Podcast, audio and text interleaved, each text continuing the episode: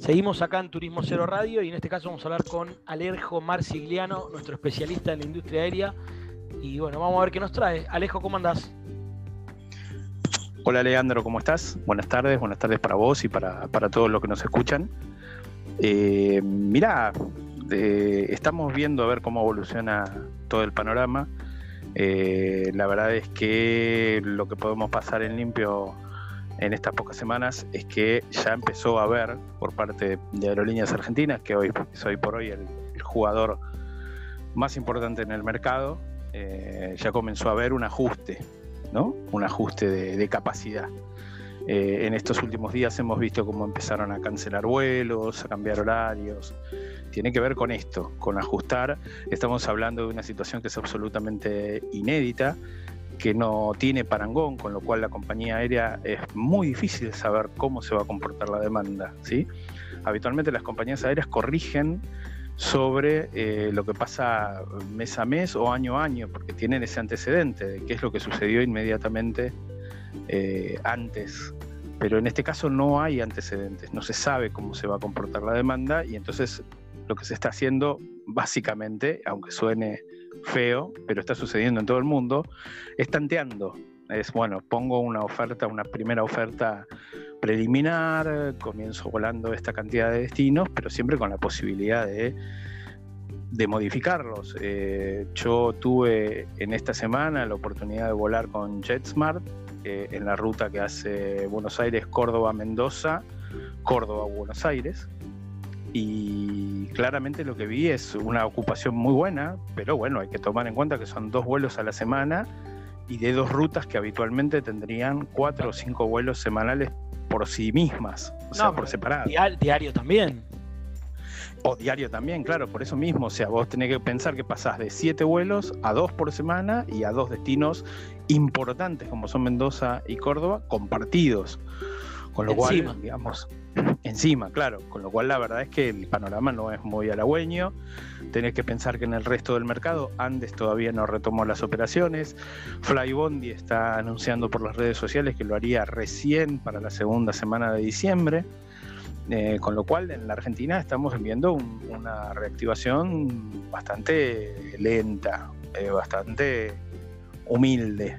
Eh, y creo que eso también es un poco lo que está golpeando a todo el, sector. Está dando vuelta por estos, por estos días también una nota respecto del cierre de una empresa mayorista. O sea, ¿cuál de todas? ¿Cuál de todas? Contá la audiencia si están en tema.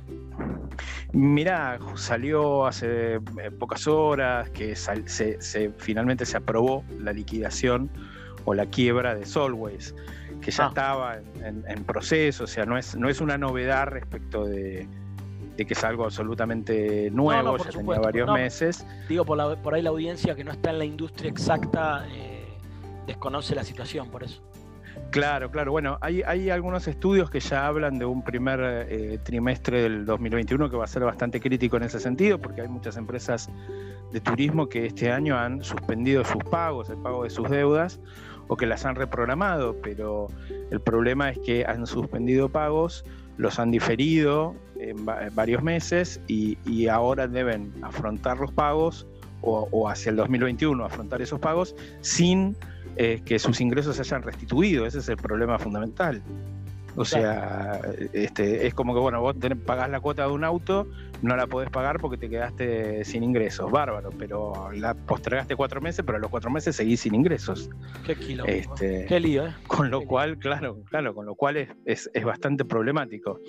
Em, la única gran novedad que tuvimos en la semana es el tema de la concreción de la fusión de la línea austral que en la verdad, este, desde, desde la perspectiva de lo que va a poder ver este, el usuario, no va a haber grandes diferencias, eh, porque el, usuario quizás no vea más los uniformes de Austral eh, caminando en los aeropuertos, ¿no? los tripulantes y pilotos con los uniformes de Austral, verá con los de aerolíneas, los aviones no creo que se pinten por una cuestión de, de que estaba en proceso de cambiar, es carísimo y estaba en proceso de cambiar la flota, con lo cual no creo que los pinten, quedarán así. Eh, pero bueno, el gran cambio es interno, porque se elimina toda la duplicación que había. Vos por, por flota, por ejemplo, tenés que tener un responsable Eh, en, las áreas de mantenimiento tenías que tener duplicadas las gerencias. Bueno, esta situación media extraña porque en realidad, por otra parte, a la hora de comercializar, Aerolíneas y Austral ya comercializaban juntas. Este, es como que en realidad se inició en algún momento, hace varios años, un proceso de fusión que quedó interrumpido y entonces quedó como mitad de la empresa fusionada y mitad no. Lo que sí, yo tengo eh, entendido, hay un sindicato aparte, ¿no? Bueno, lo que comenzó a suceder es que los sindicatos empezaron a fusionar, eh, pero el único sindicato que estaba separado era el de pilotos, por ejemplo. Pilotos sí tenías eh, APLA por un lado, que era la Asociación de Pilotos de Líneas Aéreas, que representaba a los pilotos de aerolíneas y a los de otras compañías aéreas, bastante más. Ahí había pilotos de Andes, de, de la TAM, etc. Y después tenías WALA, que era eh, la representación de los pilotos, la Unión de Aviadores, que era la representación de los pilotos de Austral. Pero bueno, estas organizaciones ya iniciaron también su, propio proceso de fusión, con lo cual ya están trabajando juntas. Y después, por ejemplo, en el área de mecánicos, APTA, la Asociación del Personal Técnico Aeronáutico, no estaba separada. Representaba tanto a pilotos de aerolíneas como de Austral. Sí, sí, solo en pilotos eh, creo que era. Y claro, solo en pilotos se daba esta diferenciación. Eh, la verdad es que ahora están trabajando todos los sindicatos juntos. Algunos habían hablado todavía de que, más allá de los anuncios o de lo que se reflejaba en la prensa, todavía no estaba terminada o, había algunos temas, temas, que quedaban todavía en el tintero respecto de la fusión y de la unión de escalafones y cosas por el estilo. Pero bueno, todo hace pensar que si hasta ahora el proceso logró no ser conflictivo en ese frente, digamos, sino que mediante negociaciones se pudo ir allanando las diferencias, todo hace pensar que eh, estas últimas este, escalas, estos últimos pasos que tiene que hacer la fusión se van a hacer sin problemas. Por lo pronto, ha desaparecido el certificado de Austral, es decir, todos los vuelos hoy son de aerolíneas argentinas y eso se va a ver, sí, visualmente, eh, de modo muy evidente, en, exacto, en las, los monitores, las las planillas, ¿no? Cuando vos ves en los aeropuertos que ves el cartel el AR tanto, el AU tanto, bueno, ahora va a ser todo AR. Eh, no va a haber el logo en esos monitores de Austral. Eh, pero bueno, en realidad en términos de vuelo va a ser similar, porque incluso, ya te digo, los aviones de Austral se van a seguir utilizando, así que este, para, para lo que es este, el, el gran público no va a haber diferencias desde lo, desde lo práctico. Bien, Alejo, bueno, muy completo como siempre. Te esperamos pronto a ver cómo va avanzando todo. Dale.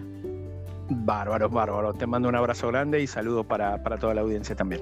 Gracias, Alejo Marciliano, especialista en la industria aeronáutica, con el panorama habitual de algo tan, tan, pero tan completo. Eh, seguimos con más Turismo Cero luego de la tanda.